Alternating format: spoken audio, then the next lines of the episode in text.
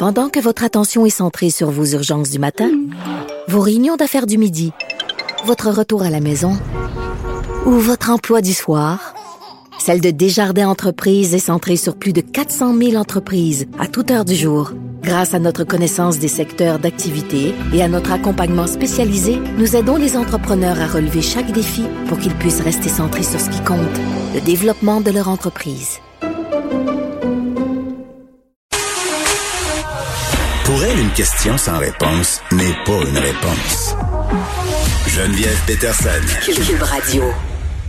On parle avec Nicole Gibault. Salut Nicole.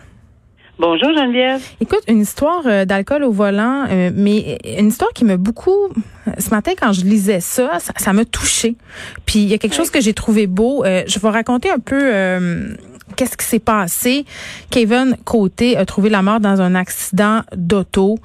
il était avec des amis dans une voiture. Ça s'est passé en 2019, à l'hiver 2019 s'en vont ces amis-là euh, dans un party, passent la nuit dans un chalet. Le lendemain, il fallait qu'ils s'en reviennent parce que l'un d'entre eux travaillait dans une épicerie. Sont allés trop vite. Le conducteur est allé trop vite puisqu'il est quand même euh, le seul responsable euh, de ces actes. Émeric Beaulieu conduisait à 113 km dans une zone de 50 traverser euh, le village de Saint-Cyril-de-Lessard quand même. Donc, on peut supposer aussi qu'il y avait des gens. Et bon, euh, au sommet d'une petite pente, euh, la voiture s'est soulevée, ils ont fait une sortie de route.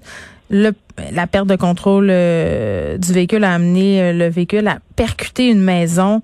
Et là, Kevin Côté, qui était assis en arrière du conducteur, est vraiment dans un état critique. Il est amené à l'hôpital et finalement, ses parents ont dû prendre la décision de, de le débrancher parce que ses blessures étaient trop graves. Ça, c'est la partie euh, c'est l'histoire d'horreur. Après, il y a une histoire humaine que moi je trouve assez intéressante d'amener, Nicole, quand même, là, parce que les parents du jeune décédé, tout de suite, euh, sont allés voir le jeune accusé pour dire qu'il fallait qu'il se reprenne en main puis qu'il devienne la meilleure version de lui-même. Ça, c'est le père euh, de Kevin qui est décédé dans l'accident qui a dit ça à Émeric Beaulieu. Et ils sont, il était là quand il a comparu euh, devant le juge, les parents de la victime et ses parents. Lui, ce jeune homme-là qui a bénéficié quand même d'un traitement incroyable, étant donné la gravité des gestes. Et je, sais pas, on condamne souvent l'alcool au volant puis c'est terrible. Puis je pense que cette, cette personne-là réalise la gravité de ses actes, mais de voir a toute une communauté qui s'est mise autour de lui pour dire Hey, t'as fait une gaffe, mais tu sais, tout le monde a le droit à l'erreur. Je trouve ça beau. Il y a eu un mort quand même. Là. C'est une résilience incroyable pour ces parents-là. Là. Et ça s'est transporté de toute évidence dans les devant les tribunaux, puis on en convient. Là. Et, et, et c'est et c'est la perte euh, euh, des deux finalement. Les, les, deux familles ont perdu euh, ont perdu beaucoup. Un a perdu la vie complètement. Ils ne reverront plus jamais leur fils. Euh, et, et, de l'autre côté, ben c'est une c'est une perte pour la famille qui va évidemment euh, il va devoir purger trois ans de détention. On comprend pourquoi là. C'est c'est très nettement dans la fourchette de ce genre de dossier. C'est une suggestion commune. Une suggestion commune, euh, une suggestion commune qui était empreinte de et ça je je, te dis là Geneviève, je l'ai vécu. Là. Quand ça arrive dans un dossier comme ça où les familles puis là je salue la famille de de de, Kevin. Euh, la famille de Kevin parce que c'est incroyable parce que c'est pas tout le monde qui est capable puis c'est correct aussi s'il y en a qui ont, se, sentent pas la force euh, mais ici ils, ils, ont fait ils ont tourné en positif selon eux là euh, un drame épouvantable qui affecte les deux familles ils sont allés même témoigner est allés témoigner la mère la mère la mère du, de Kevin la mère du, du petit du, du du garçon. La mère de Kevin Côté. Oui, c'est ça. Elle est, allée témoigner. Puis, c'est ce qu'elle a dit, moi, ça m'a profondément marqué. Elle a dit, mon fils n'aimait pas à chicane. Hey, c'est incroyable, mais euh, je le dis là, euh, dans une salle de cours comme ça, où ça, ça se passe, et pour l'avoir vécu moi-même, c'est à trancher au couteau les émotions parce que ça pleure pas à peu près. C'est difficile. mais difficile d'entendre ça. Il faut que les gens aient la chance de le faire. Et c'est ce que le juge a fait ici. Il les a laissés s'exprimer de toute évidence. C'était une mm. recommandation commune.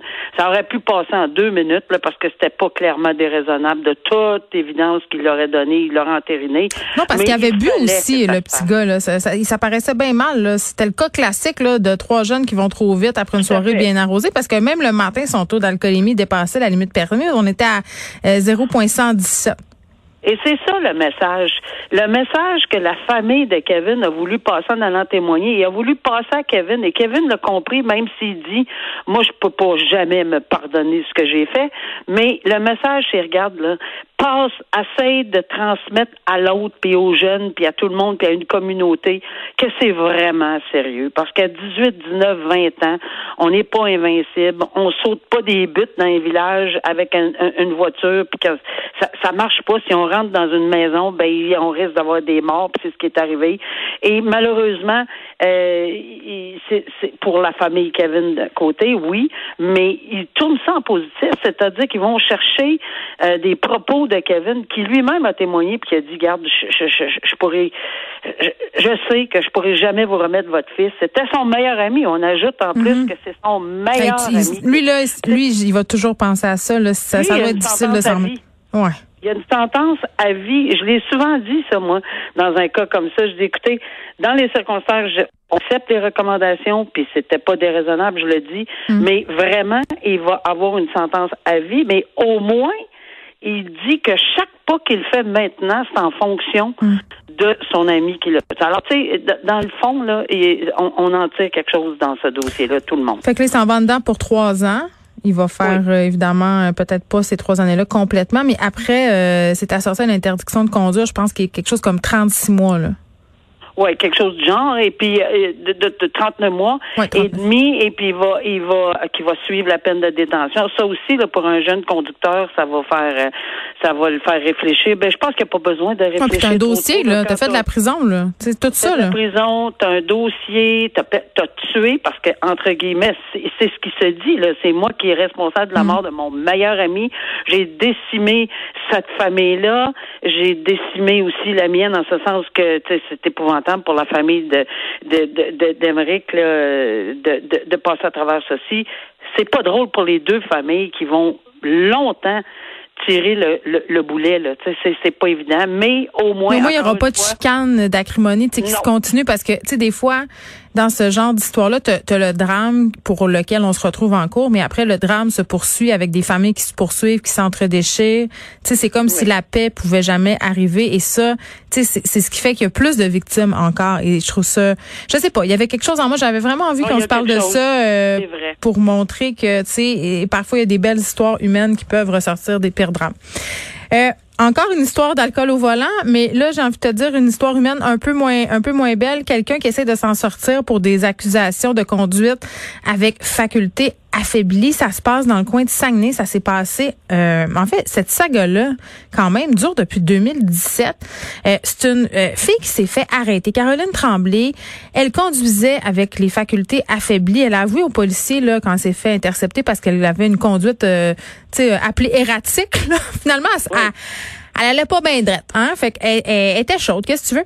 Et les policiers, en fait, euh, lui ont fait dire qu'elle avait qu'elle avait bu de la vodka. Elle a échoué son alcotest. Et là, euh, ce qui est invoqué pour réussir à s'en sortir ici, tu quand on parle de vice de procédure et ces choses-là qui sont souvent fâchantes. Ben là, on a un cas euh, ici où on joue sur cette ligne. C'est qu'elle aurait pas pu avoir accès à un avocat immédiatement. Elle aurait eu accès à son avocat seulement rendu au poste de police.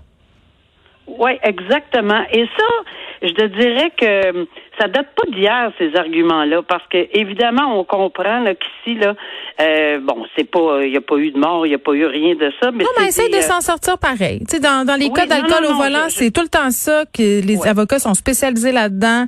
Ils cherchent la faille. Oui, mais ce que je dirais là-dessus, c'est que c'est, ce sont des discussions qui datent depuis très, très, très longtemps. Et il est temps qu'on ait une décision ici. Ce que ce qu'on comprend, c'est qu'on demande que la Cour d'appel, parce que c'est allé d'abord en première instance. Mhm. Après ça, c'est allé à la Cour supérieure. Après ça, même le juge de la Cour supérieure a dit, garde, ce serait très, très intér- fort intéressant. Et j'invite les partis à aller devant la Cour d'appel, qui est le plus haut tribunal au Québec, alors pour rendre une décision là-dessus. Parce que quand on se fait intercepter sur le bord de la route, euh, et, et- et- et c'est sûr que le droit à l'avocat, là, faut jamais minimiser ce droit-là en, en vertu de la charte. C'est d'une importance capitale. En même temps, Nicole, je, veux dire, excuse-moi là, t'interromps, mais je comprends là, euh, mais est-ce que absolument c'est important de parler à un avocat dans la prochaine seconde? Ben, c'est exactement ce que je m'en allais dire. Ah! C'est là qu'on va voir, c'est là qu'on va voir la différence. Moi, je me souviens, je- j'ouvre une parenthèse, je me souviens d'avoir donné une conférence à Strasbourg, euh, et, et, et sur, euh, bon, le droit à l'avocat, puis etc. Alors que j'avais une collègue à côté de moi qui est maintenant à la cour d'appel euh, en France, mais, mais, mais, mais elle me disait, ben là, nous, c'est, euh, c'est, c'est, c'est, c'est la garde à vue. C'est, immédiatement. On arrête les gens sont en garde à vue. Ben moi j'ai dit écoutez, j'ai fait rire l'audience, ça n'a pas de bon sens, parce que j'ai dit ben nous, lorsque les policiers arrêtent quelqu'un sur le bord de la route pour faculté affaiblie par exemple, et si elle peut pas parler à, à un, avocat dans les 10 minutes, ben on invoque la charte pour avoir un acquittement pour que la preuve soit mais là, personne n'en revenait. Mais c'est parce qu'on a un peu cette réaction-là. Ben, c'est les dérives de la charte. Je m'excuse. ça. Mais ça, c'est- moi, je vais dire qu'il va falloir qu'on précise. Ici, on a une heure de différence.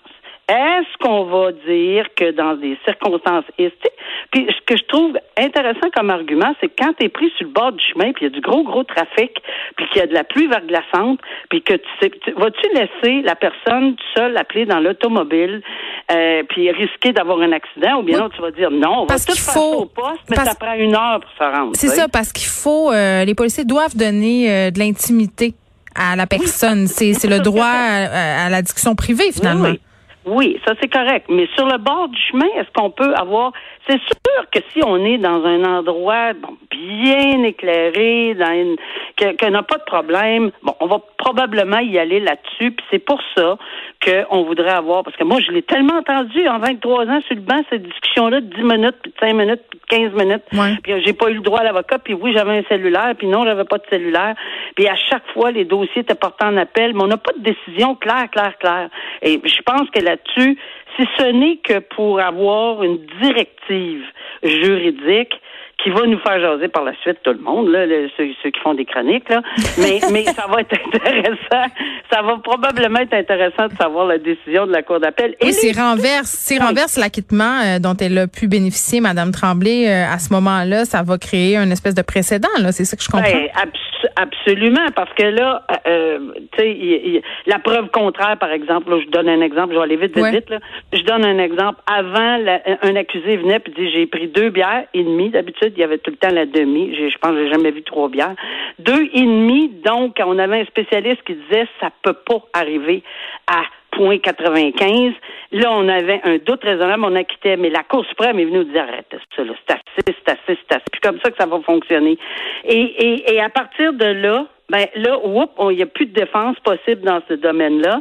Là, ici, on va peut-être être obligé de mettre les points saisis et les barres sur les T pour l'arrestation et le droit à l'avocat pour pas qu'on ait des requêtes sur la charte pendant ces procès-là. Là. sais tu quoi, Nicole? Moi, je me posais une question, OK? Puis on va se laisser là-dessus, là. je me demandais, tu sais, en ce moment, on nous demande de rester chez nous, là. On nous demande de pas sortir, euh, de pas aller au restaurant, de rien faire, de pas se voisiner. Bon, je comprends qu'il y a des gens qui boivent de l'alcool pour compenser, mais est-ce que tu... Je, je vais être curieuse de voir les chiffres des, au niveau Ouais. des arrestations avec faculté Bonne affaiblie. étant donné qu'on circule moins, peut-être que les statistiques vont être à la baisse l'année prochaine. J'ai hâte de voir ça. Et les, et les barrages dans le temps des fêtes, si jamais on peut pas circuler pour aller dans ça. des parties de 30, 40 en famille.